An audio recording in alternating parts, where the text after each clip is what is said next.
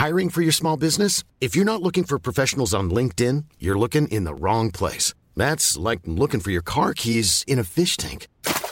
LinkedIn helps you hire professionals you can't find anywhere else, even those who aren't actively searching for a new job but might be open to the perfect role. In a given month, over 70% of LinkedIn users don't even visit other leading job sites. So start looking in the right place. With LinkedIn, you can hire professionals like a professional. Post your free job on linkedin.com slash people today.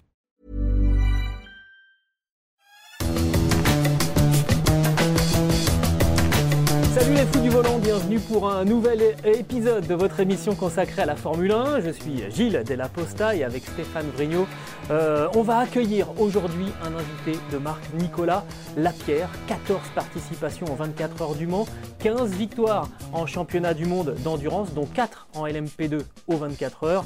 Euh, Nicolas Lapierre, c'est la clé de voûte euh, d'Alpine en, endurance depuis le retour de, la marque française dans cette discipline. Stéphane, tu as préparé toutes tes questions, tu es prêt? Ah oui, ça va être est prêt, là, hyper intéressant. Oui, ah, complètement, complètement, ça va être riche. Alors, ce podcast qui est à retrouver sur toutes les bonnes plateformes, de Deezer à Spotify, en passant par Acast et par Apple Podcast, n'hésitez pas à nous noter et à nous donner 5 euh, étoiles, et puis aussi à vous abonner. Et de cette manière, euh, dès qu'on produira un nouvel épisode, et eh ben, ça arrivera directement sur votre smartphone. C'est parti, on lance euh, l'appel et on rejoint Nicolas Pierre. Et on se connecte tout de suite donc avec euh, Nicolas Lapierre qui est notre invité cette semaine dans, Les Fous du Volant. Un immense merci Nicolas de, bah, nous rejoindre aujourd'hui dans, Les Fous du, Volant. Je resitue un petit peu, 37 hein. euh, ans Nicolas Lapierre, déjà ça passe vite. 14 euh, participations aux 24 heures du Mans, 4 victoires en, catégorie LMP2. Euh, Nicolas Lapierre, c'est aussi un ancien vainqueur à Macao en, Formule 3. Euh, quand on regarde la liste des vainqueurs, on se dit qu'il n'y a, que des bons. Et Monsieur Lapierre en fait partie, vainqueur aussi en A1GP, et ça c'est d'un autre temps, en, 2006. Bonjour Nicolas, on est ravi de vous accueillir. Merci, merci, bonjour à tous. C'est un plaisir pour moi d'être avec vous. Merci pour ce petit résumé. C'est vrai que ça commence à faire. Hein. Ouais, ça commence à faire un sacré palmarès, un sacré parcours. les années passent. On va, parler évidemment euh, d'Alpine parce que là, je sais qu'au moment où on enregistre euh, ces fous du volant, euh, je crois que vous rentrez d'une séance d'essai. Alpine prépare les deux dernières manches du championnat du monde d'endurance qui auront lieu les deux à, à, Bahreïn avec une course de 6 heures, une course de, de 8 heures. il y a encore pas mal de points à attribuer. Vous êtes avec vos deux coéquipiers André Negrao et Mathieu Vaxivière en troisième position au, classement derrière les deux équipages Toyota. Euh, bah, la première question, c'est il y a encore un coup à jouer. Euh, on peut aller chercher le, titre devant Toyota. Mathématiquement, c'est possible. Euh, sans être un doux rêveur, il faut, faut, faut, jouer le coup. Non, jusqu'au bout, on va jouer le coup, c'est clair. Après, c'est sûr qu'on est un peu en retard. Ils ont fait un super début de saison. Honnêtement, Toyota, avec cette nouvelle voiture, on attendait à ce qu'il ait quelques problèmes. Et puis finalement, ils font vraiment un début de saison sans faute. Nous, avec Alpine, c'est la première année euh, dans cette catégorie Rennes, catégorie hypercar, et c'est vrai qu'on euh, fait aussi un sans faute, mais en termes de performance, on est légèrement au-dessous d'eux, et du coup, ça explique la, différence de points. Euh, on avait de bons espoirs aux 24 heures du Mans de, profiter un peu du fait qu'ils aient cette voiture qui soit toute neuve. Et, finalement, ils ont fait vraiment une, très belle course. Et puis nous aussi, on a fait notre course, mais on a terminé à une, superbe troisième position. Hein. C'est comme j'ai dit, c'est la première année de l'équipe dans cette catégorie. Et puis, ça fait quand même un gros changement par rapport à la LMP2. La LMP2 qui était une catégorie qui, maîtrisait super bien. On avait euh, vraiment eu de, grands succès. Et puis, l'équipe, elle dominait vraiment la catégorie LMP2. Après, ça fait quand même un step pour passer dans la catégorie Rennes, que l'équipe a super bien fait, qui a bien emmagasiné. Mais euh, c'est sûr que par rapport à des monstres comme Toyota qui sont là depuis des années, bah, il manquait un petit quelque chose. Et, et voilà, on a bien travaillé depuis le Mans là, pour faire un petit step euh, à Bahreïn. Et j'espère qu'à Bahreïn, on sera un peu, un peu plus proche d'eux.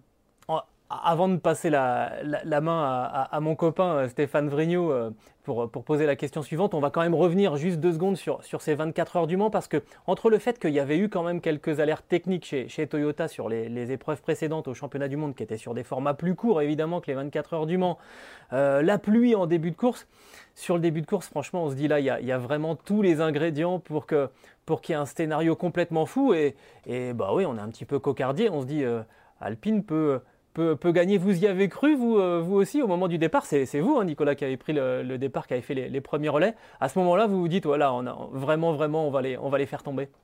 Ouais, mais c'était l'idée, hein. on y a cru toute la semaine. Hein. C'est sûr qu'on a vu toute la semaine qu'ils étaient un peu plus performants que nous. Ils avaient une super bonne vitesse de pointe, mais malgré tout, nous, on savait qu'on avait la, la fiabilité, qu'on avait un équipage solide. Et euh, en tant qu'outsider, notre idée, c'était vraiment de leur, mettre la pression jusqu'au bout. Quoi. Et c'est vrai que toute la semaine, il a fait grand beau. Et puis, sur la grille de départ, une heure avant le départ, il y a eu une monstre à veste. Et euh, il a plu, mais vraiment beaucoup. Et nous, euh, malheureusement, on n'avait jamais roulé avec cette voiture sous la pluie. Et du coup, on a réussi un peu à faire face avec eux. Mais moi, j'ai fait une petite erreur. J'ai fait un tête à queue à la sortie d'Indianapolis on a perdu une trentaine de secondes et après on a pu revenir dans le match et euh, honnêtement on n'était on pas très loin d'eux mais c'est vrai que comme j'ai dit ils avaient un petit avantage. Ils avaient euh, une seconde de mieux que nous je dirais sur la moyenne des 24 heures. Mais ça tour après tour sans problème technique ben, ils ont pu creuser un, petit écart. Et euh, malheureusement on n'a jamais pu venir les, embêter au final donc c'était un peu frustrant pour nous. Mais malgré tout on a fait une belle course. On termine pas si loin que ça. Et puis ce qui était vraiment sympa, c'est de voir tout le, soutien des, supporters, des fans d'Alpine. Il y avait vraiment des, tribunes qui n'étaient euh, pas tout à fait pleines parce que malheureusement la situation Il y avait une jauge. encore, mais, mais, on a vu du bleu partout. C'était vraiment chouette. Et puis la parade aussi avec euh, Fernando qui a fait le tour avec la F1. C'était vraiment euh, super. C'était vraiment une bonne semaine, une bonne course pour, pour Alpine. On va en parler. Stéphane Vrigno, est-ce que tu as une première question à poser à Nicolas Pierre? Alors, euh, Nico, bah, tu, nous, donnes la transition entre euh, l'endurance et puis la Formule 1. Tu as parlé de, Fernando Alonso. Est-ce qu'il y a euh, des formes de passerelles entre les, deux entités? Et est-ce que tu as discuté un petit peu avec Fernando aussi? Il a une grande expérience au, 24 heures du Mans. Qu'est-ce que tu as, tu, peux retirer de, cette collaboration avec les, deux parties d'Alpine? Oui, les, passerelles se mettent euh, gentiment en place. C'est vrai que c'est la première année où il y a vraiment un, lien fort entre la, F1 et puis l'endurance. déjà, on court sous, la même marque et, et, puis voilà, tout le monde a envie d'aller dans le même sens. Il y a des passerelles au niveau technique, notamment en aérodynamisme, qui se mettent en place. il y a plein de choses qui sont en train de se mettre en place et on essaie de trouver une synergie pour, pour la suite. Donc ça, c'est vraiment chouette.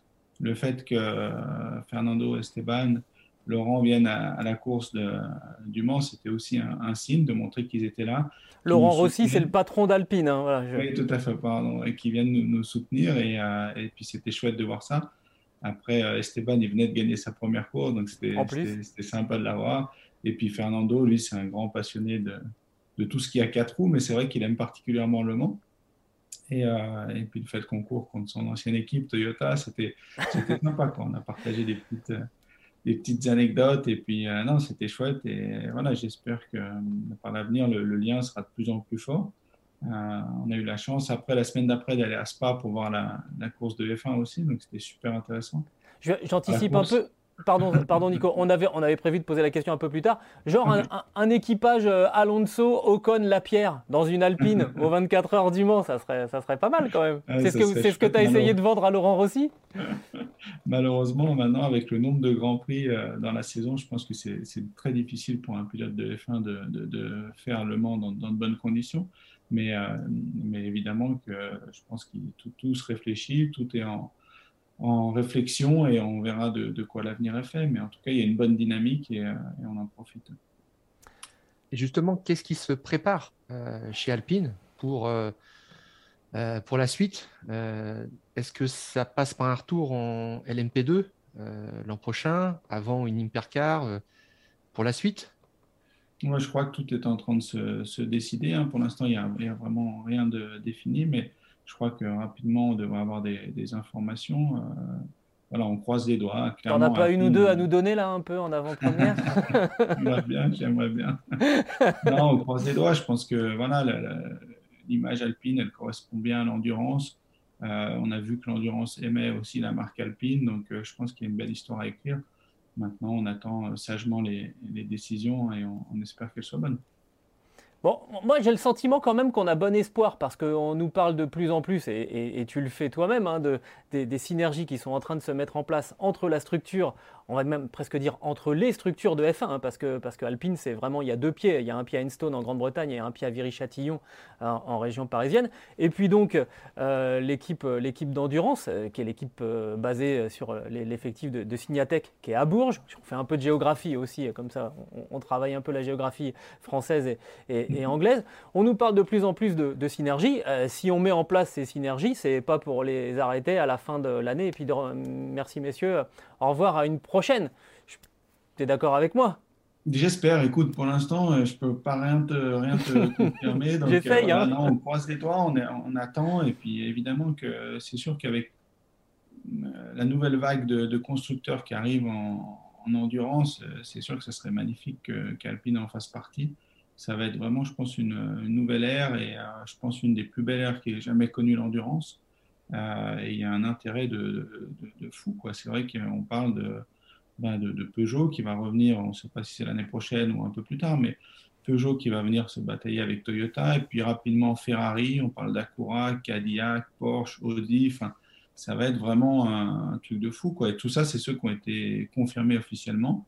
On sait qu'il y en a pas mal d'autres qui sont dans les, dans les tuyaux, donc euh, ça pourrait être, je pense, d'ici 2024, euh, quelque chose d'assez incroyable.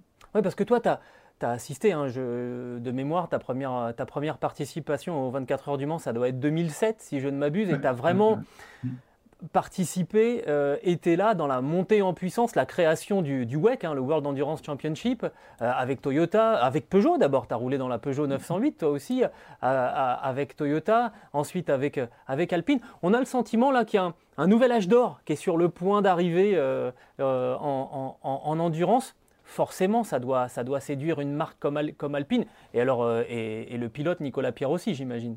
Oui, tout à fait. Bah, c'est vrai que moi, j'ai eu la chance, quand je suis arrivé à Toyota, on était face à, face à Peugeot, Audi, et puis ensuite Porsche qui est arrivé. Et là, déjà, c'était, bah, honnêtement, c'était génial.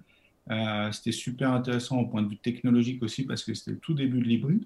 Donc, on a beaucoup appris. Et puis, c'est vrai que tout à coup, il y a eu une escalade de, de, de budget euh, et, c'est arrivé à des budgets qui étaient, pas, qui étaient, qui étaient plus raisonnables, disons. Alors, euh, au début, c'était justifié parce que c'était vraiment le développement technologique du système hybride, et puis les constructeurs étaient contents avec ça. Puis après, une fois qu'ils avaient développé ça, ben, finalement, ça, coûtait trop cher. Donc là, il y a une, une, nouvelle réglementation qui change complètement de cap, où on est sur des budgets beaucoup plus raisonnables, où on va avoir des voitures qui sont beaucoup plus proches les unes des autres. Donc je pense que technologiquement, ça sera peut-être un peu moins euh, la guerre que ce qu'on a pu connu, euh, connaître dans les années 2014, 15, 16. Mais en tout cas, ça attire beaucoup, beaucoup de constructeurs avec des voitures qui seront peut-être un peu plus simples pour les LMDH en tout cas, qui seront issues d'une coque d'LMP2 avec un système hybride standard. Mais ça rend un truc beaucoup plus accessible et, euh, du coup, l'intérêt, il, est, juste monstrueux. Et puis au final, je pense que c'est ça qui est important, en tout cas pour les, spectateurs, pour nous les pilotes, euh, et puis même pour les équipes, c'est qu'il y ait du monde sur la grille de départ, qu'on se batte avec des voitures qui soient proches les unes des autres et que le spectacle euh, soit là. C'est vrai que malheureusement, ces dernières années où Toyota était un peu, tout seul, je pense que c'était bon pour, personne. Et, là, voilà, on commence gentiment à rentrer dans cette nouvelle ère. On attend bah, impatiemment la, nouvelle Peugeot, on attend impatiemment sa première course. Et puis Ferrari qui arrive, incroyable, Porsche, Audi qui reviennent et les Américains qui viennent se mêler à cette bataille. Et puis forcément, euh, c'est nos constructeurs euh, européens qui vont aller aussi euh, probablement aux États-Unis aux 24 heures de Daytona ou 2 heures de Sebring. Enfin, c'est juste, euh, juste le rêve pour moi qui, je suis un pilote, mais je suis aussi un passionné de l'endurance. Et je trouve que c'est, enfin, vraiment magnifique tout ce qui se passe. Ça, prend vraiment du sens.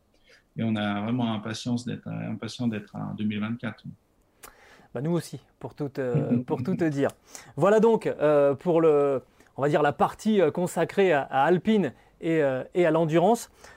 On va passer, si tu veux bien, Nicolas Pierre, à la, deuxième partie des Fous du Volant en ta compagnie. on, va parler, bah, on va parler de la Formule 1, évidemment. Dans les Fous du Volant, tu te doutes bien qu'on ne peut pas faire, faire l'impasse. et on voudrait avoir bah, l'œil de Nicolas Pierre sur le duel entre Lewis Hamilton et, Max Verstappen parce que ça faisait quand même plusieurs saisons qu'on avait euh, quand même un Lewis Hamilton assez largement devant le reste du peloton. Là, cette année, il y a une vraie, bagarre. Euh, on vient de vivre la 15e épreuve euh, de, la saison avec la centième victoire de Lewis Hamilton qui s'est imposée en Russie. et qui mène au championnat de nouveau avec deux petits points d'avance sur, sur Max Verstappen. Bah, D'abord, Nicolas, j'ai envie de te poser la question. Qu'est-ce que, qu'est-ce que ça t'inspire, ce, duel entre euh, Lewis Hamilton, euh, qui est vraiment au, firmament, et, Max Verstappen? C'est magique. Honnêtement, euh, ça faisait longtemps, longtemps. Moi, personnellement, je crois que j'ai jamais vraiment connu une bataille aussi intense et puis à un tel niveau. En fait, j'ai l'impression qu'on ne se rend plus compte, mais le niveau de ces deux pilotes, il est juste hallucinant. Quoi. Quand on voit on regarde au championnat, euh, Hamilton, il a quasiment le double de points de Bottas euh, et, Verstappen, pareil. Quoi, alors que euh, Perez et puis Bottas, c'est des, super pilotes. C'est très, très bons pilotes. Donc, j'ai l'impression qu'on ne se rend plus vraiment compte, mais ils, évoluent à un niveau qui est proche de la perfection. Et, et ça, à chaque Grand Prix. Quoi. Et, et quelles que soient les conditions, on l'a vu en Russie. Hein. Ouais, eux, ils sont à ce niveau-là. Et leur voiture aussi. Quoi. Et c'est ça qui est, qui est magique. C'est qu'ils ont deux voitures qui ont des caractéristiques un peu différentes, mais qui sont, qui sont tous les deux au top, top, top, et avec deux pilotes qui sont au top dedans, et ça fait un championnat de fou, des batailles euh, super intenses, et, euh, honnêtement, c'est très plaisant à regarder. Et, euh, et on ne sait pas comment ça va finir. C'est ça qui est incroyable. Là, on s'était dit, avec la pénalité de Verstappen, Hamilton va prendre un peu plus de points, il va ouvrir le gap au championnat, et au final, rien. Quoi. Ils sont toujours dans un mouchoir de poche. Ils se retrouvent quasiment à chaque Grand Prix en piste. Euh, et, après, évidemment, oui, il s'accroche. Alors, euh, pour Verstappen, pour Hamilton, moi, je suis assez neutre et je trouve que, honnêtement, tous les accrochages, c'était proche d'un incident de course. Il n'y a jamais eu une grosse erreur d'un pilote ou d'un autre. C'est juste deux pilotes qui se battent à la limite, limite de leur machine et qui lâchent absolument rien. Stéphane, une question. Ouais, une petite parenthèse d'abord sur, sur, Verstappen. Euh, lui, c'est, il a dit c'est le pilotage à la dure. Est-ce que tu es favorable un petit peu à ça? On voit qu'il y a des frictions. Euh, ce que j'appellerais des, des, blocs pass, c'est-à-dire qu'on range un petit peu euh, l'adversaire euh, sur le bord de la piste pour, pour verrouiller un dépassement. Alors, ça fait des accrochages aussi. Est-ce que c'est la forme de course que, que tu apprécies? Regarder en Formule 1 qui n'est pas dans l'esprit de l'endurance, hein, évidemment, où là, on, essaie d'être safe quand même. Oui, c'est sûr que sur une course de 24 heures, si on touche la voiture et puis qu'on perd de la performance, parce que ces voitures, chaque fois qu'elles se touchent, elles sont quand même un peu endommagées, ben, sur 24 heures, on, on va le payer. Quoi. En F1, c'est une approche qui est différente. Et parfois, le gain d'une position peut justifier ben, voilà, une attaque un peu forte, comme on l'a vu à Monza, où là, c'était peut-être un peu au-dessus de la limite pour, euh, pour Max. Mais honnêtement, je trouve que quand Max est arrivé en F1, c'était un peu trop agressif, c'était limite dangereux, des fois, ça ne jouait pas. Mais là, je trouve qu'il s'est recentré. Oui, c'est très dur, euh, oui, c'est agressif, mais pour moi, ça reste euh, dans, dans, les règles. Et ok, peut-être à Monza, il a franchi un peu la barrière parce que clairement, on voyait qu'il était dans une position où à ce moment-là, il est leader du championnat. Si on s'accroche, ben, je reste leader. Et on, voilà, on sent qu'il force. Et c'est juste cette manœuvre qui, je trouve, était un peu euh, dépassée. Maintenant, il a pris trois places de pénalité à la course d'après. Je trouve que la FIA, euh, honnêtement, gère assez bien toutes ces histoires d'accrochage, de pénalité. Pour moi, l'accident de Silverstone était beaucoup plus du 50-50. Euh, et je trouve que, honnêtement, dans, tout est, tout est assez, assez juste de la manière dont, dont, dont, il juge les, les actions. Et euh, pour l'instant, il n'y a rien à dire. Et j'espère que ça va continuer parce que c'est sûr qu'ils vont se retrouver en piste. C'est sûr qu'ils risquent d'avoir des frictions à nouveau. Et, mais, mais, tant mieux pour nous. Je veux dire, nous, on voit des batailles qui sont euh, le premier tour de Silverstone avant l'accrochage. C'est fabuleux, franchement. Ah ouais, vraiment, ça donne des frissons. Hein. Même, même, pour un ancien, excuse-moi Stéphane, même pour un ancien pilote, euh, enfin moi, je dis un ancien pilote, un, ancien pilote de, de, de, de, monoplace, ça reste un, un truc que tu vis, euh, je sais pas, debout devant ta télé? Ah, Clairement, clairement. Quand je vois ça, tu, connais les circuits, le, niveau d'attaque qu'ils ont dès le premier tour et, les risques qu'ils prennent sans, sans, se toucher, c'est magnifique. Quoi. Alors oui, forcément, il y a un moment, ben, ils s'accrochent, mais sur le nombre de, de, de, centaines de mètres qu'ils ont passé l'un à côté de l'autre, sur le nombre de tentatives de dépassement, forcément, ça doit arriver. Je veux dire, c'est inévitable. Tu as connu Lewis Hamilton dans tes premières années en, monoplace, en Formule 3, en GP2. Comment est-ce qu'il était? Est-ce qu'il avait déjà tous ses atouts? Euh, Il était très très fort dans les dépassements, mais euh, quel, euh, quel, pilote était-il? Et le, le, regardais-tu comme un pilote déjà un petit peu spécial? Oui, clairement, même en Formule Renault. moi, j'étais à ma deuxième année de Formule Renault, on avait toujours un an de décalage. Donc, lui, il était toujours dans sa saison de, de rookie. oui, 2002. il, avait, il avait gros potentiel. Quoi. Après, Formule Renault, sa première année, c'était un peu, un peu brouillon. Il faisait des pole positions, mais c'était un peu brouillon. Au championnat, il n'avait pas forcément super bien figuré. Et en F3, euh, pareil, quoi, la première année, quand il avait euh, couru, c'était un, peu, un brouillon. On sentait qu'il y avait vraiment un gros potentiel. Quoi. Et, par contre, l'année où il est arrivé en, GP2, où là, son année de rookie, là, honnêtement, il avait fait une saison euh, hallucinante. Quoi. Il était, là, il a franchi vraiment un gros palier où il avait non seulement la, vitesse, mais aussi euh, l'intelligence de course, la stratégie. Il avait été avec euh, ART, l'équipe de Fred Vasseur, et là, il avait fait une saison mais complètement incroyable. Quoi. Il était allé chercher le titre la première année, et tout de suite, après, il était passé chez McLaren. Et là, il avait, ouais, il avait clairement euh, dominé la saison de GP2 en, rookie. Quoi. Donc là, ça avait été vraiment le gros, gros step. Est-ce que, il avait eu est-ce que, excuse-moi Stéphane, est-ce que toi, quand tu l'as affronté en piste, on, doit avoir une image qui traîne de toi euh, sur le podium d'ailleurs avec, euh, avec Hamilton au, Nürburgring en, en, GP2. D'ailleurs, il y avait José Maria Lopez aussi sur, euh, sur, sur le podium, il y avait du, beau monde.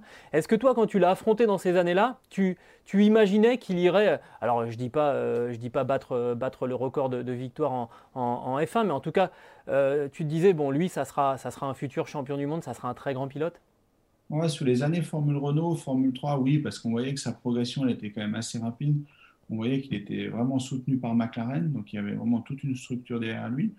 Euh, son papa qui l'entourait euh, vraiment bien, et voilà, il y avait le package complet qui était là, qui était présent. Donc on se dit, ok, il, a une chance d'aller jusqu'au bout. Il est déjà supporté par une équipe de F1, donc il va, il va certainement réussir à, trouver un, siège à, moyen terme.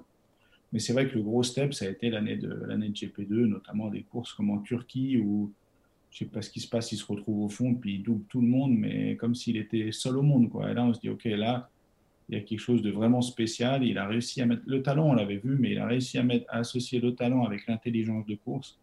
Et là, on s'est dit, oui, ça y est, c'est parti. Qui plus est, il avait McLaren encore derrière lui.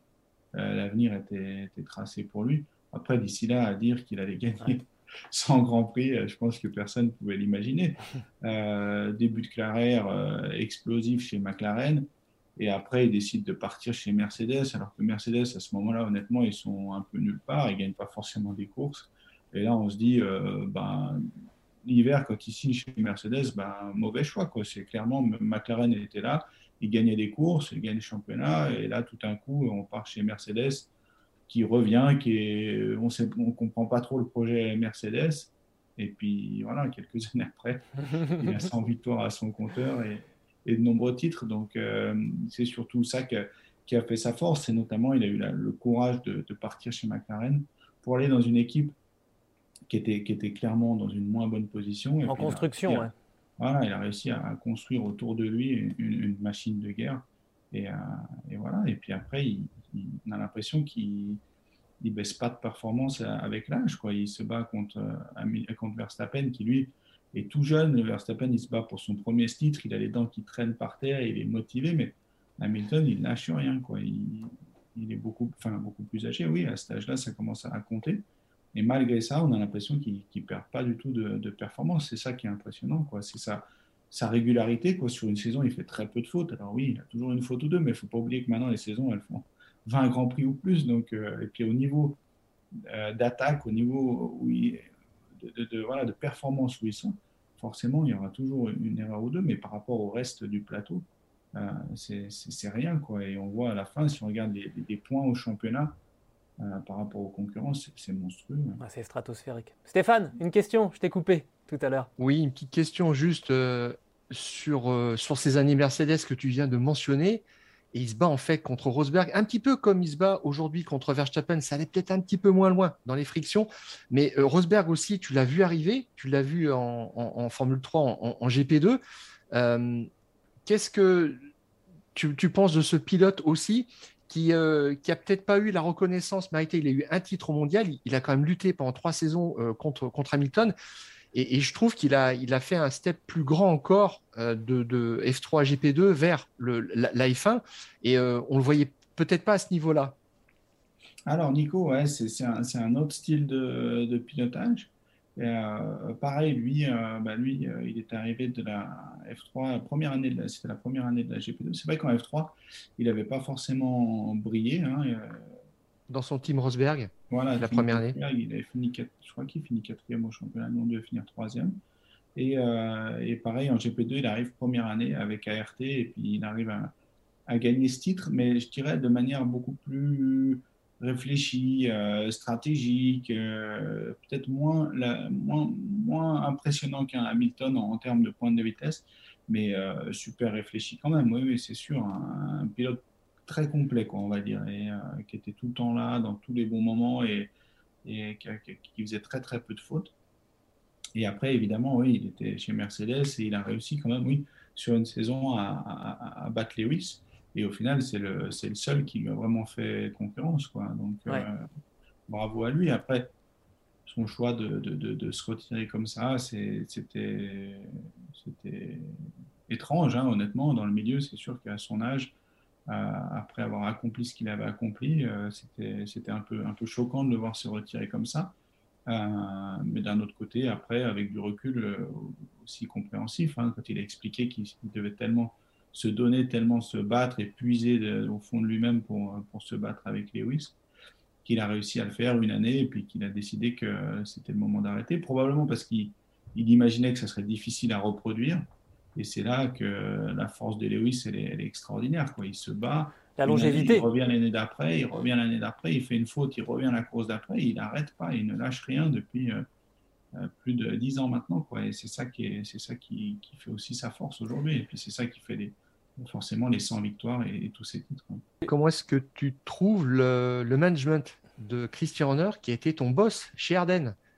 En GP2 euh, On a l'impression, pour tout dire, que lui, il est un petit peu suiveur par rapport à Helmut Marco qui, euh, qui allume euh, des petites bombinettes à droite à gauche dans, les médias et que lui, il suit et que c'est la, guerre des mots. Là, vraiment, on est dans le mind game. Euh, est-ce que tu le percevais comme ça à l'époque? Euh, En plus, c'est un ancien pilote, donc il comprend vraiment bien les problématiques. C'est quelqu'un qui a piloté en Formule 3000. Euh, comment est-ce que tu le voyais, toi, en tant que patron, et comment est-ce que tu le vois aujourd'hui?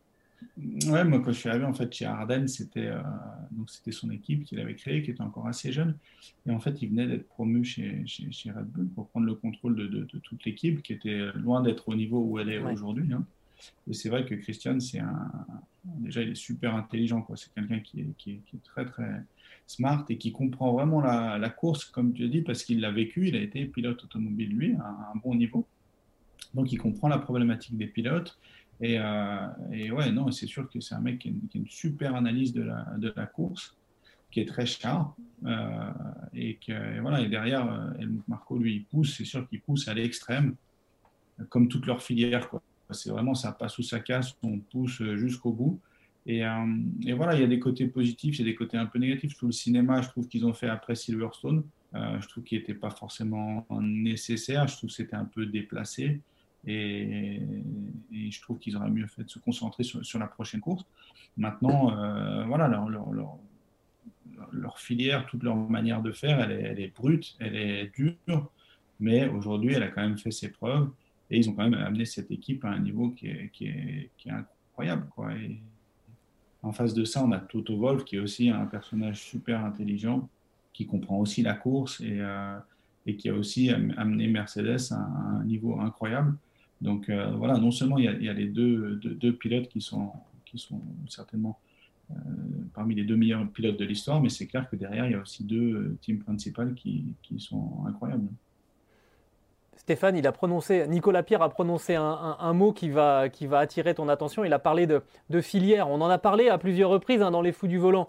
On a le sentiment parfois, Stéphane, que les filières, ça fonctionne un peu de manière un, peu bizarre. Tu n'as pas une question à poser à Nicolas là-dessus oui, bien sûr, parce que finalement, est-ce que tu n'as pas le sentiment aussi qu'il euh, t'aurait manqué ce soutien à l'époque où tu étais euh, Formule 3, GP2 euh, Il y a même eu Kovalainen qui était couvé par Renault, qui était ton, coéquipier chez, chez en, en, GP2, qui a eu sa place. Il y avait Lewis Hamilton qui était couvé par, par McLaren, etc. Rosberg aussi, euh, par, par, une autre marque. et puis il y avait elle aussi qui arrivait? On sentait cette émergence-là. Tu les as regardés, ces, pilotes-là monter en F1, et tu t'es certainement dit qu'il te manquait quelque chose, et peut-être que le système ne fonctionnait pas très bien, mais 15 ans plus tard, on en est au même point quasiment. Alors moi, euh, enfin, de, manière tout à fait honnête, euh, clairement, moi j'ai eu une super carrière en monoplace. J'ai gagné notamment euh, Macao. Et puis après, en GP2, j'ai connu des. J'ai eu un peu l'effet inverse de Hamilton ou Rosberg, où en F3, j'ai fait un, très beau parcours. J'ai fini troisième championnat d'Europe, je gagne Macao. Et malheureusement, quand j'arrive en GP2, j'étais bien. Hein, j'ai gagné quelques courses en GP2, j'ai fait des belles perfs, j'ai fait beaucoup de podiums mais j'ai pas eu cette, étincelle qui a fait que j'étais un Hamilton ou un Rosberg ou, ce type de personnage. Et j'étais à un bon niveau, mais pas au niveau, euh, honnêtement, pas au niveau requis pour aller à, la F1, clairement. Et, ça, je le, je le reconnais. Euh, et voilà, et tout à coup, j'ai eu la chance et l'opportunité de me tourner vers l'endurance, qui était certainement un milieu qui me correspondait beaucoup mieux dans le sens où en endurance, on n'a peut-être pas besoin de ces deux, trois derniers dixièmes sur un tour pour aller chercher l'extrême de la qualif, comme peut le faire un Hamilton ou un Rosberg ou un Kovalainen à l'époque. Mais par contre, en course, si on arrive à être régulier, si on arrive à bien comprendre ses pneumatiques, la gestion de l'essence, là, on peut faire des moyennes de course, qui est hein, au final le, plus important, qui sont parmi les meilleures. Et puis, c'est comme ça que j'ai réussi à faire ma voie vers l'endurance qui, au final, je pense, qui, est qui me correspond beaucoup mieux, parce que j'ai réussi à, je dirais, à, rouler à un niveau qui, était meilleur que celui que je roulais en monoplace. Donc, moi, je ne regrette pas du tout d'avoir raté ce, passage à la Formule 1. Je pense que j'en avais, pas que je n'avais pas les capacités, mais il y en avait d'autres qui avaient certainement un meilleur profil que moi à ce moment-là. Et puis, c'est vrai que, ben, disons, les vraies places euh, en F1 qui sont donnés à des jeunes euh, talentueux, si on se base que sur le talent, ben, il y en a une tous les deux ans ou une ou deux, ça dépend des années, mais disons qu'au maximum, il y en a une ou deux par an. Quoi. Et donc, du coup, moi, ben, l'année où je suis contre Hamilton ou contre Rosberg, ben, clairement, eux, ils méritent plus la place que moi. Et du coup, euh, d'un autre côté, je suis, je suis content d'avoir été en endurance et d'avoir fait la carrière que, que je fais aujourd'hui en endurance. Bah écoute, je, suis d'accord avec toi, Nico, je pense que Stéphane aussi, mais euh, il y a très très peu de pilotes finalement qui, euh, arrivent à, dire ça. Alors les années ont, passé, on sent que tu as, beaucoup mûri euh, aussi, puis as fait tu, fais une très belle carrière aussi en, endurance, mais honnêtement, ça arrive pas souvent d'avoir mm-hmm. les, propos que tu, tu tiens, et c'est pour ça qu'on on tenait à t'avoir en, tant qu'invité, et mm-hmm. on est d'autant plus heureux de, de t'avoir. Comment tu vois là Il reste 7 grands prix euh, pour cette euh, saison 2021. Euh, Il y a deux points d'écart donc entre Lewis Hamilton et, Max Verstappen. Comment tu, imagines la fin de la saison? Et en filigrane, est-ce que éventuellement tu te risquerais à, donner un pronostic? C'est dur, hein, c'est dur honnêtement.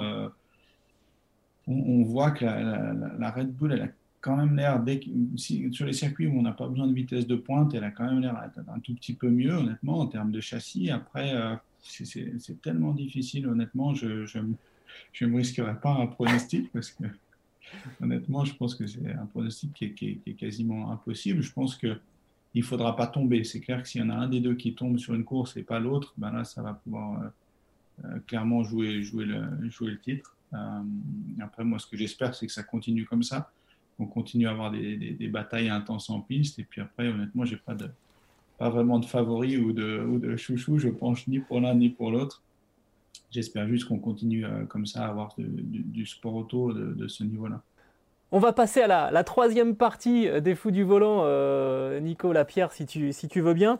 Euh, je ne sais pas si tu as, si, as vu, Stefano Domenicali, le, président de la, de la, Formule 1, a donné une interview à nos confrères de, de Sky Sport euh, pour euh, évoquer le, calendrier 2022. Euh, 23 grands prix, il y aura la saison prochaine. On est, on est parti sur 22 hein, cette saison déjà, avec 7 ou 8 week-ends où il y aura des, des courses sprint la saison s'étalera de euh, fin mars euh, à Bahreïn à fin novembre euh, du côté de, Abu Dhabi. Grand Prix de France le, 17 juillet. Ça, je dis ça pour les gens qui veulent commencer à, prendre les, billets en espérant qu'ils ne changent pas la date au, dernier moment. on remet un petit coup parce qu'on n'était pas content l'année dernière. voilà, ça c'est un calendrier qui normalement doit être entériné le, 15 octobre prochain. on a beaucoup parlé dans les fous du volant de ces, de ces sprint qualifiés euh, tu vois, ces, ces, formats de, week-end réduits à, deux jours et cette course sprint avant la, vraie course du, dimanche. Qu'est-ce que tu en as pensé, toi? J'ai pas été un grand fan, pour être honnête. euh, c'est pas quelque chose qui m'a vraiment passionné parce que on est un peu entre deux. Quoi. On se dit, bon, bah, ok, la qualif, au final, elle perd de l'importance parce qu'on sait qu'on a cette course qualif derrière. Alors que moi, je trouve que l'exercice de la qualification, ça fait quand même partie vraiment intégrante de, la F1. Et je trouve que c'est un moment qu'il devrait avoir. Enfin, quand c'est que la qualif, c'est le moment où il a l'attention méritée.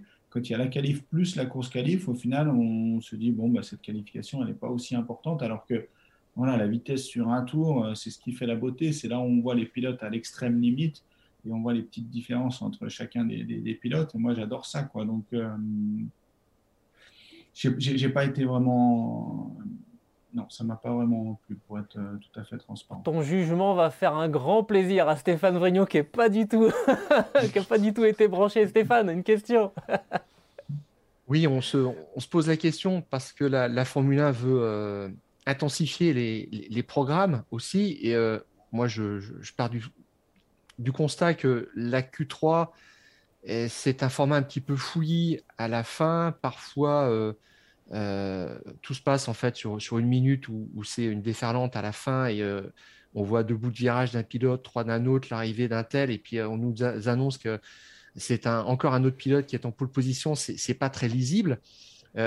Est-ce que tu penses qu'on devrait aussi un petit peu s'inspirer euh, de l'endurance ou avec une, hyperpole ou alors euh, faire passer les pilotes euh, un à un pour avoir vraiment du spectacle, pour les admirer, créer une sorte de Q4 à la fin pour les, voir un par un et apporter quelque chose de plus au show, quoi, plutôt que d'essayer de, faire des expérimentations. Toto Wolf a parlé de là, il faut arrêter les expérimentations freestyle. On est un petit peu là-dedans. Il y a une sorte de malaise quand même qui s'installe quelles seraient, toi, tes, idées ou tes solutions? Honnêtement, après, euh, le mieux est l'ennemi du bien. Moi, je trouve que le format actuel, il est quand même euh, super. Alors après, clairement, comme tu dis, c'est vrai que c'est frustrant des fois en Q3 de, rater le, tour, où c'est vrai qu'on n'a pas forcément euh, le réalisateur qui est sur la bonne personne ou celui qu'on voudrait voir. Donc, c'est vrai que ça, c'est un peu frustrant et que l'idée d'une superpole, d'une hyperpole, où les pilotes passent chacun leur tour, ça fait du sens euh, en termes de retransmission. Après, sportivement, ça fausse toujours un peu les clés parce que la piste, elle évolue toujours. Euh, on le voit en Formule 1, hein on le voit en Formule 1. C'est vrai qu'en Formule 1, bah, le premier groupe, il y a des pilotes qui sortent un peu de nulle part, qui se qualifient devant. Et, sportivement, ça, ça, fausse un peu la donne surtout sur une année comme cette année en F1 où il y a quand même eu quelques qualifs sur des pistes euh, séchantes, par exemple, ou des pistes trempées, ben là, clairement, s'ils étaient passés l'un après l'autre, on n'aurait pas forcément eu un résultat euh, logique. Quoi. Donc, euh, la solution miracle, honnêtement, je ne l'ai pas. Je comprends la, problématique. en tout cas, je trouve que la course qualif, ce n'est clairement pas la, solution.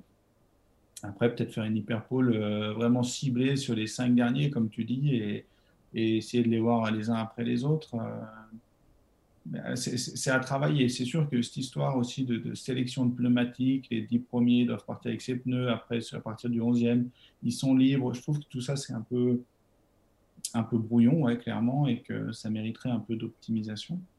Euh, voilà. Après, le, spectacle est là, le show est là, et, euh, je pense que ouais, moi, je ne me tournerai pas vers une course qualifiée. On parlait du calendrier aussi. Euh, Gilles donnait ses 23 dates. On regrette parfois un clash entre les 24 heures du Mans et la Formule 1.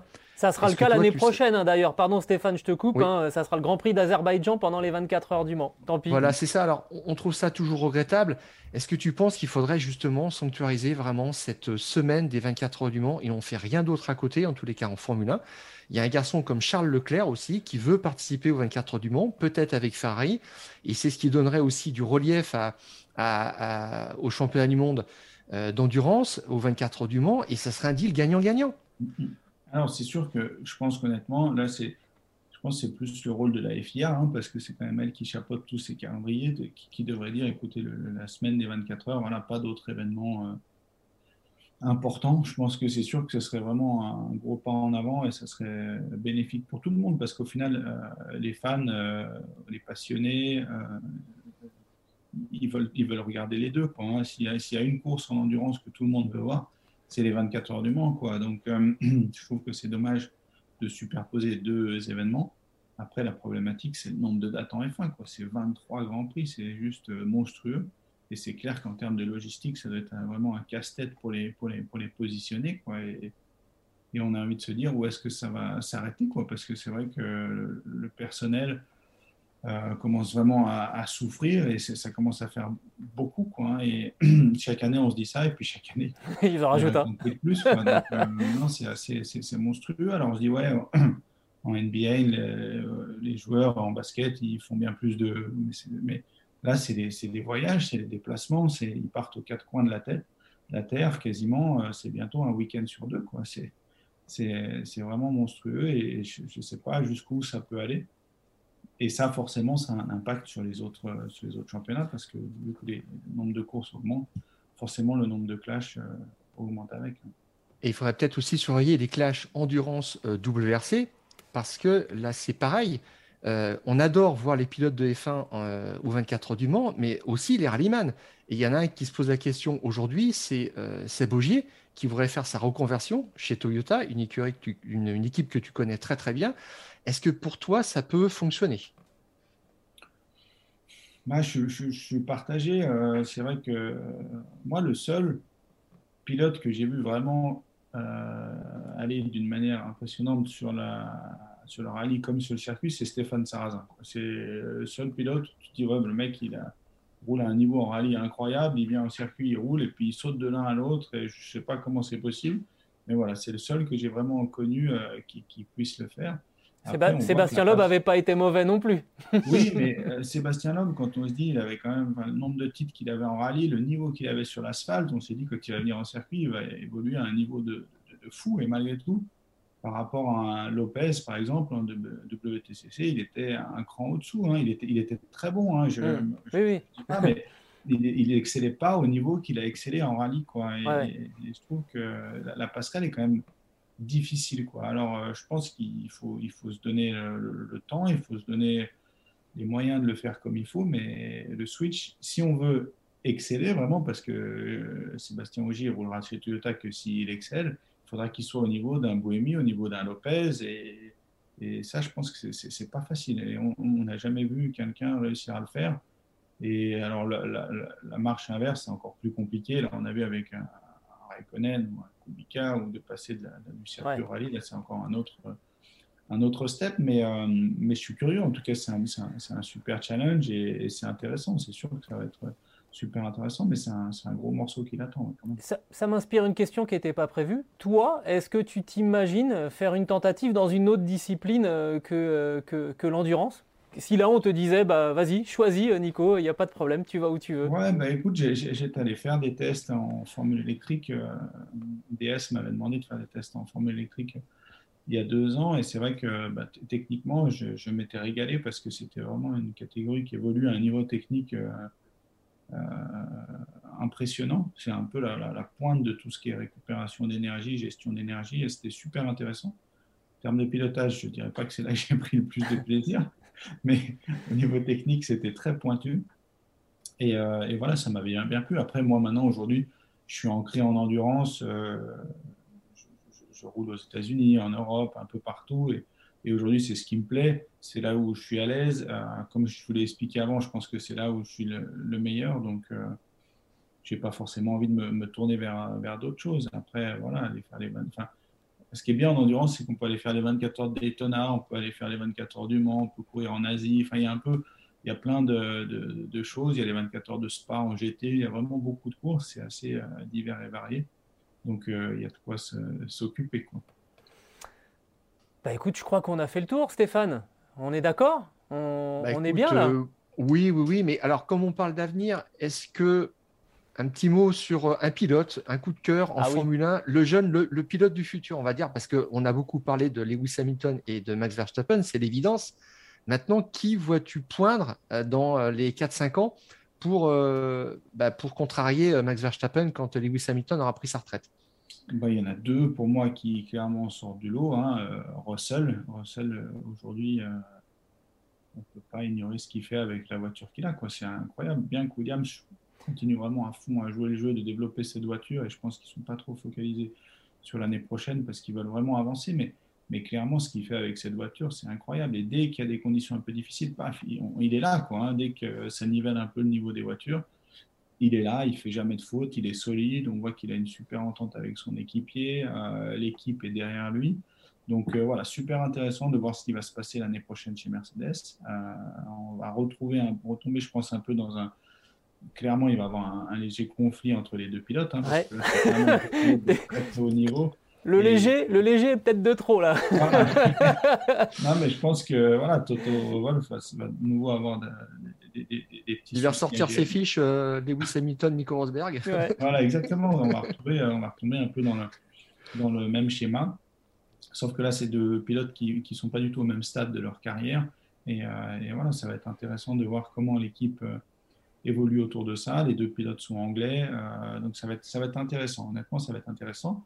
Et après, le deuxième euh, que je vois sortir du lot, c'est Lando Norris, euh, qui, est frais, qui, est, qui, va vite, qui est rapide, qui ne se pose pas de questions et, qui, a, un potentiel énorme, parce qu'il est encore très jeune au niveau de sa carrière en F1, au niveau de son âge.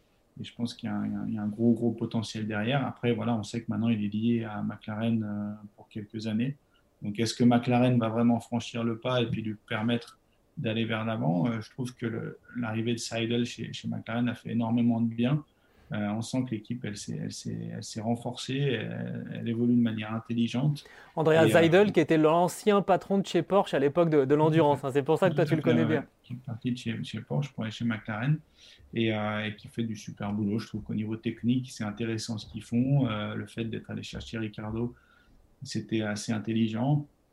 Et voilà, ils ont une bonne line-up, ils sont dans une bonne dynamique. Est-ce que ça sera suffisant pour aller euh, au niveau de Red Bull et Mercedes? C'est un peu tôt pour, pour le savoir. Avec le nouveau règlement l'an prochain, les, cartes vont clairement être euh, redistribuées. Et euh, voilà, mais ça serait chouette. Honnêtement, ça serait chouette de voir un McLaren, comme, comme ces derniers cours, revoir cette McLaren au niveau. On sait qu'ils ont la line-up pour se bagarrer devant, donc ça va être intéressant. On, va abuser de toi encore euh, quelques, quelques secondes. on voudrait que tu nous dises un mot aussi de nos deux, nos deux Français qui ont chacun remporté un grand prix quand même en F1. Ça, fait, ça faisait tellement longtemps qu'on attendait. Toi, tu as fait un peu partie de cette génération qui, qui a vu passer les, les, trains de la, de la, Formule 1. Euh, bah, on va commencer par ton coéquipier, Esteban Ocon, vainqueur, vainqueur en, en Hongrie. Qu'est-ce que tu penses de ce garçon? Maintenant, il a gagné, il a gagné une victoire. Est-ce qu'on est qu'on peut espérer euh, euh, un jour un, Esteban Ocon se battre pour, euh, pour un titre mondial? Chez Alpine, par exemple. Ben, je pense qu'il en a le potentiel, clairement. Esteban, il a, il, a, bougé quand même d'équipe, c'est pas facile. et là, il arrive avec Fernando Alonso à côté de lui. C'est pas simple hein, pour un pilote de se confronter à Fernando et je trouve qu'il fait vraiment le taf il a eu un petit coup de moins bien et euh, on a senti que bah, clairement ce coup de moins bien il a été déjà identifié. On ne s'est pas caché en disant que tout allait bien. Euh, il a été identifié et euh, je sais qu'il y a eu un gros travail de fait. Et clairement, il est revenu à un super niveau. La course qu'il fait en Hongrie, elle est juste magnifique. Ok, il y a ce chaos au départ, il arrive à sortir là où il sort, mais il faut, après, faut tenir Vettel derrière quand même. Hein. Voilà, tenir tête à Vettel, ne pas faire une faute de toute la course une bonne stratégie. Et voilà, je dirais, être en tête d'un Grand Prix de F1, ça, doit cogiter en hein. Donc euh, voilà, il a, fait toute la course euh, de manière très solide. Et je pense qu'il y, a un gros potentiel, clairement. Donc on espère que avec Alpine, voilà, les choses vont, vont progresser et puis qu'ils vont aller plus régulièrement sur les podiums l'année prochaine. Et après, Pierre, bah, lui, magnifique. Quoi. Je veux dire, quand tu m'as demandé les pilotes talentueux, c'est vrai que je n'ai pas cité euh, Pierre, mais je pense qu'il fait partie de, voilà, des gros. Après, est-ce qu'il va réussir à, tomber dans une équipe qui lui permette de, montrer euh, son talent? Je ne sais pas, mais en tout cas, là, il porte euh, l'équipe à bout de bras. C'est incroyable. Il est là quasiment toutes les courses dans les points. Il fait des coups d'éclat. Alors que c'est pas vraiment son coéquipier qui l'aide. Aujourd'hui, son équipier qui, a quand même un super niveau, qui a un bon potentiel. S'il est dans la filière Red Bull, c'est pas pour rien. Hein. Aujourd'hui, on rentre pas comme ça dans cette euh, filière. Il a fait des excellents résultats en GP2, quoi. mais là, par rapport à Pierre, il est, euh, il, est pas du tout au même niveau, quoi. Donc, euh, je pense que Pierre fait une super, super saison, qui est difficile à, voilà, à juger parce qu'il est pas, il est dans une voiture qui est, bonne. Hein. Honnêtement, c'est une voiture qui a fait de, gros progrès et, et, qui est là, mais on aimerait bien le voir dans quelque chose d'autre, quoi. Disons, mais est-ce que ça, est-ce qu'il va réussir? à sortir de là, je sais pas. Je, honnêtement, je sais pas. C'est vrai que Je pense qu'il est arrivé chez, quand il est allé chez Red Bull, c'était certainement un tout petit peu trop tôt. Et, sur une équipe qui est complètement tournée sur Max. Et je pense que voilà, la marche était peut-être elle est arrivée un tout petit peu trop tôt. Il a clairement les capacités. Aujourd'hui, c'est un, un, pilote qui pourrait évoluer, au, je pense, pas vraiment pas très loin du niveau de, Max. Et, voilà, donc est-ce que Red Bull, après, ils sont un peu, eux, ils reviennent difficilement sur leur, sur leur décision. Et remettre Pierre chez Red Bull, je ne sais pas si c'est envisageable ou pas. Maintenant, ils l'ont gardé euh, dans une de leurs voitures quand même. Donc euh, voilà, les, espoirs sont, sont pas perdus. Mais j'espère, en tout cas, ils, ils le mériteraient. Merci beaucoup. Nicolas Pierre d'avoir été avec nous pendant euh, les, fous du, les fous du volant. On s'est régalé. Euh, je crois que je peux parler au nom de, Stéphane euh, et te dire que vraiment c'était ultra riche, ultra intéressant. on te donne la clé du studio, tu reviens quand tu veux. avec plaisir, avec plaisir. Merci beaucoup. Merci Nico. À bientôt. Salut. Merci Nico. À bientôt. Bon, c'était quand même un, sacré moment avec euh, Nicolas Lapierre. Euh, on va pas s'endormir quand même, hein, parce que dès le week-end prochain, euh, la F1 reprend ses activités. Prochaine épreuve, donc le Grand Prix de, Turquie. L'an passé, Lance Stroll avait obtenu la pole position et Lewis Hamilton s'était imposé au terme d'un Grand Prix complètement fou. On espère avoir à peu près la même, euh, intensité, on va dire. Hein. On verra bien si on a le même scénario ou pas. Première séance euh, libre vendredi à partir de, de 10h30, les qualifications samedi à 14h et la course dimanche à 14h également. Ce podcast à retrouver sur toutes les bonnes plateformes de Deezer euh, à Spotify en passant par Acast ou par Apple Podcast comme vous voulez. Là, je, suis encore sous le coup de, mes échanges, de nos échanges avec, avec Nicolas Pierre. N'hésitez pas. Alors là, aujourd'hui, si vous ne nous donnez pas 5 étoiles, euh, je me rase la tête. Et puis surtout, abonnez-vous. Et comme ça, eh bien, euh, vous retrouverez les prochains numéros directement sur votre, sur votre smartphone. Stéphane, je sais qu'on a tout dit, c'était génial. Je te laisse dire le, fin mot. Voilà le mot, euh, notre conclusion traditionnelle. On coupe, on coupe le, contact. Et on se retrouve la semaine prochaine. Ciao. À bientôt.